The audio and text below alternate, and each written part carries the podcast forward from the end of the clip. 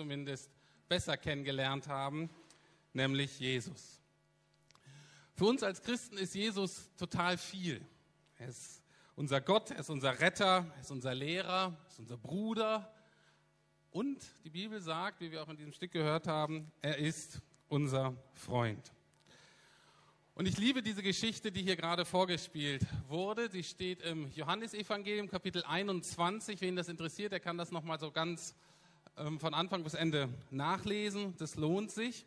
Und was ich an dieser Geschichte so gut finde, ist diese Menschlichkeit von Jesus. Wenn wir uns das vorstellen, mit Jesus ein Barbecue am Strand. Das ist einfach eine großartige Vorstellung.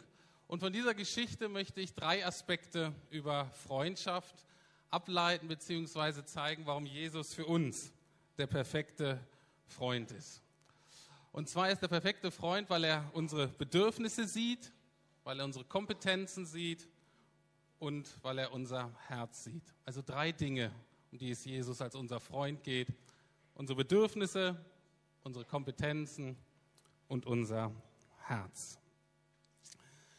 Stellen wir uns das mal vor, die haben die ganze Nacht gefischt und haben nichts gefangen. Sind müde, sind hungrig, sind kalt, sind frustriert und kommen wieder zurück an Land. Das ist ungefähr so, wie wenn ihr von einem miesen Tag aus der Schule nach Hause kommt. Eine 5 in Mathe, sagen wir mal, vielleicht nicht in der Arbeit, das wäre richtig, ein Mathe-Test, aber immerhin noch eine 5. Zu viele Hausaufgaben aufgekriegt und mit, der, mit dem Freund oder mit der Freundin zerstritten oder für uns Erwachsene einen richtig miesen Tag bei der Arbeit.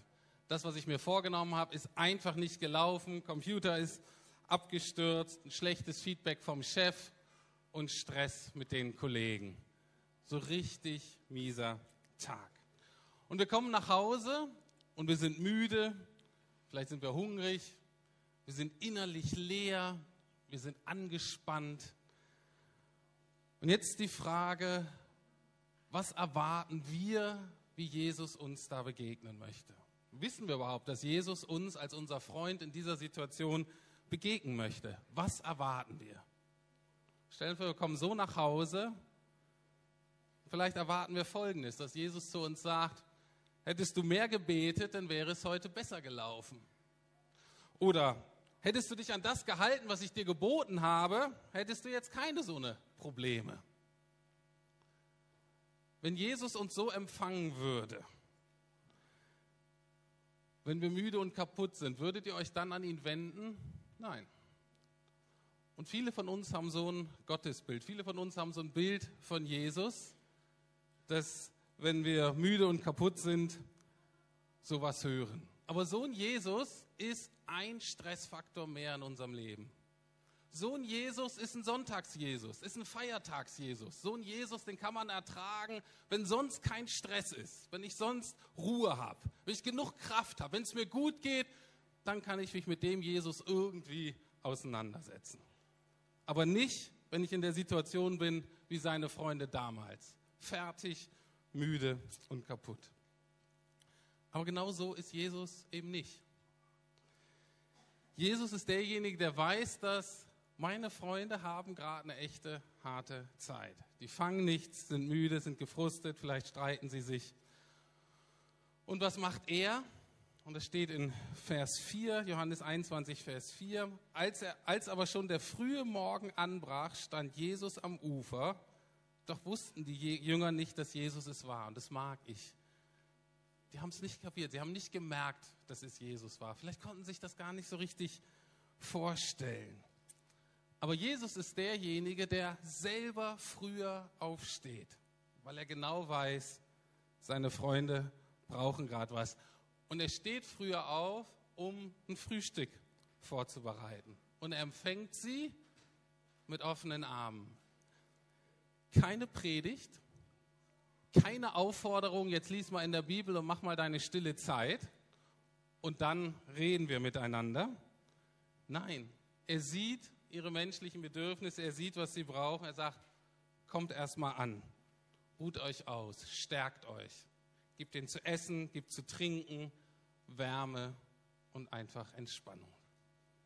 So ist Jesus als unser Freund. Und das möchte ich, der erste Punkt, den ich euch mitgeben möchte, sowohl euch Kindern als auch euch Erwachsenen. Jesus sieht uns in unserer Schwäche, er sieht uns in unseren Bedürfnissen und er kümmert sich um die. Oder besser gesagt, er möchte sich darum kümmern, wenn wir ihn denn lassen. Das ist der erste Punkt. Aber als guter Freund fängt er uns nicht nur auf, wenn wir schwach sind, sondern oder wenn wir bedürftig sind. Als guter Freund kennt er auch unsere Stärken und hilft uns, diese zu fördern.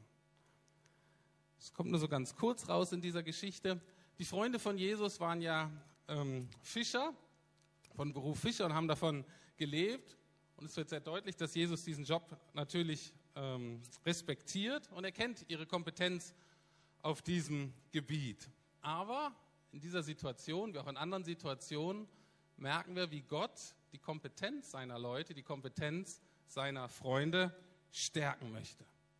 Und als Mensch war Jesus ein guter Tischler, aber als Gott kennt er sich in jedem Beruf aus. Und es wird ganz wichtig, dass wir das verstehen.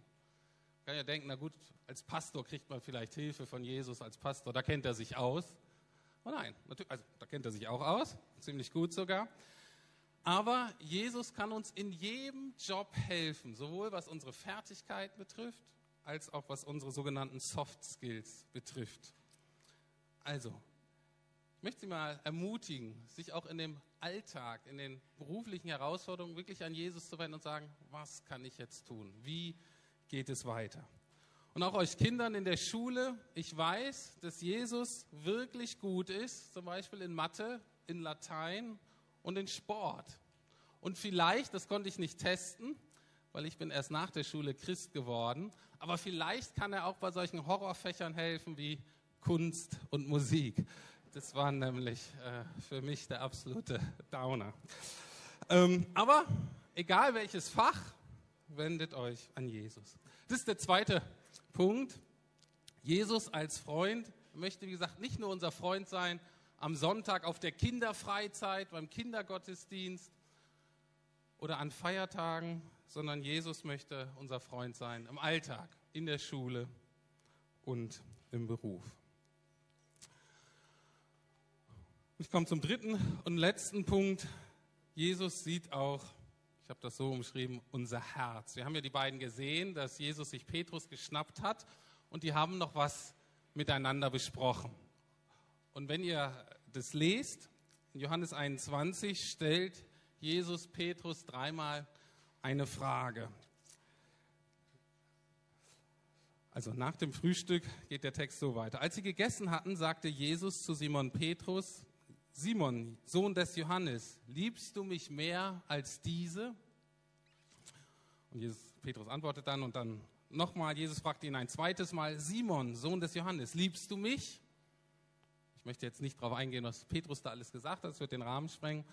Aber Jesus ist wirklich so wichtig, dass er das dritte Mal das auch noch fragt und sagt, Simon, Sohn des Johannes, hast du mich lieb? Was mir daran wichtig ist, dass Jesus dieses gemeinsame Picknick, die entspannte Zeit auch dazu nutzt, über die wirklich wichtigen Dinge im Leben zu reden.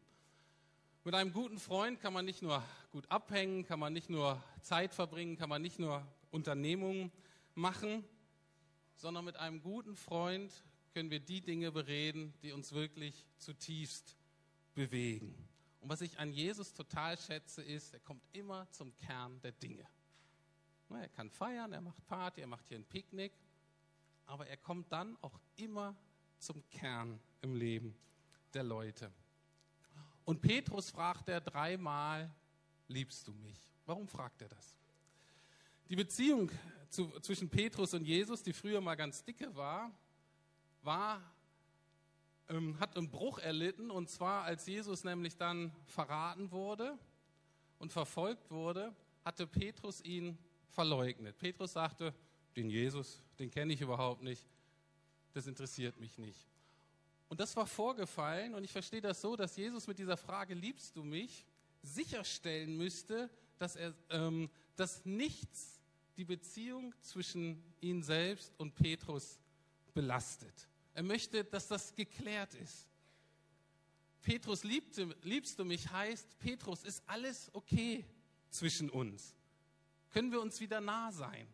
Vertraust du mir wieder? Oder ist da noch irgendein Punkt, entweder deine Scham oder deine Schuld oder irgendwas, was dich an mir stört?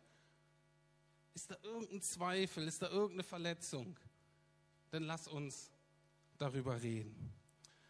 Wenn ihr mich Kapitel liest, lest, seht ihr, dass Jesus mit Petrus über dessen Zukunft reden möchte. Und es wird für mich deutlich, dass bevor Jesus über die Zukunft, über das zukünftige Leben des Petrus mit ihm reden kann, muss er erstmal die Vergangenheit klären und muss er sicherstellen, dass jetzt die Beziehung okay ist, dass dann Fundament ist, auf dem er dann mit Petrus die Zukunft bereden kann. Und das ist der dritte Punkt. Und ich denke, der ist für euch Kinder wichtig und der ist für uns Erwachsene wichtig und das ist für die Senioren wichtig, für jeden von uns wichtig. Ist die Frage und ist die wichtigste Frage in unserem Leben, die Gott uns, die Jesus immer wieder stellt, ist, liebst du mich? Frage ist, kennst du mich eigentlich, wie ich bin? Vertraust du mir? Die Frage für mich, sehne ich mich danach, Jesus besser kennenzulernen? Sehne ich mich danach, Jesus ganz vertrauen zu können? Bespreche ich mein Leben mit Jesus als guter Freund, der mir wirklich helfen kann? Und bespreche ich alle Lebensbereiche mit ihm und nicht nur so ein paar religiöse? Das sind die Fragen, die Jesus uns als Freund immer wieder stellt, mit denen er uns konfrontiert ich komme zum Schluss. Das ist der Punkt oder ein Punkt, den ich euch von ganzem Herzen wünsche, liebe Kinder, dass ihr das mitnimmt von dieser Woche. Dass ihr wisst, dass Jesus euer bester Freund ist. Er kennt eure Bedürfnisse und möchte die stillen. Er kennt eure Kompetenzen, eure Stärken und möchte die noch verbessern und möchte die noch weiter stärken. Und er kennt euer Herz und möchte das mit seinem Leben füllen. Ich möchte zum Abschluss noch kurz beten. Lieber Jesus, ich danke dir.